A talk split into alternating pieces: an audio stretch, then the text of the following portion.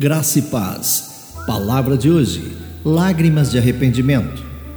E rasgai o vosso coração e não as vossas vestes, e convertei-vos ao Senhor vosso Deus, porque Ele é misericordioso e compassivo, e tardio em irar-se, e grande em benignidade, e se arrepende do mal. Joel capítulo 2, verso 13. Em muitas culturas, chorar alto Lamuriar-se e rasgar as vestes são modos aceitáveis de lamentar uma tristeza pessoal ou uma grande calamidade nacional.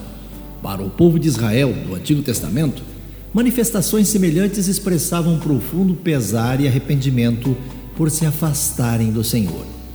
Uma demonstração exterior de arrependimento pode ser um processo poderoso quando vem do nosso coração, mas sem uma resposta interior sincera a Deus, podemos simplesmente estar acompanhando a maré, mesmo em nossas comunidades de fé.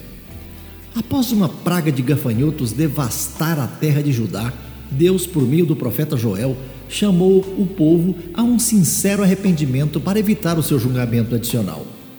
Ainda assim, agora mesmo diz o Senhor: convertei-vos a mim de todo o vosso coração, e isso com jejuns, com choro e com pranto.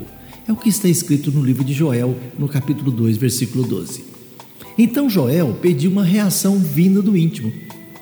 Rasgai o vosso coração e não as vossas vestes, e convertei-vos ao Senhor vosso Deus, porque Ele é misericordioso e compassivo e tardio em irar-se, e grande em benignidade, e se arrepende do mal.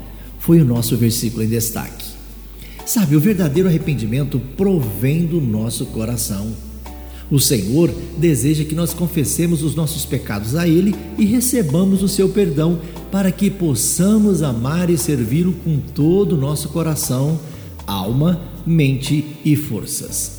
Seja o que for que você necessite contar ao Senhor, conte hoje, mas conte do fundo do seu coração.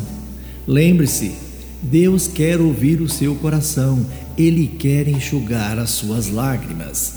Tenham todos um bom dia. Eu sou o pastor Saulo Hermínio, da Igreja Batista Shalom de Goiânia.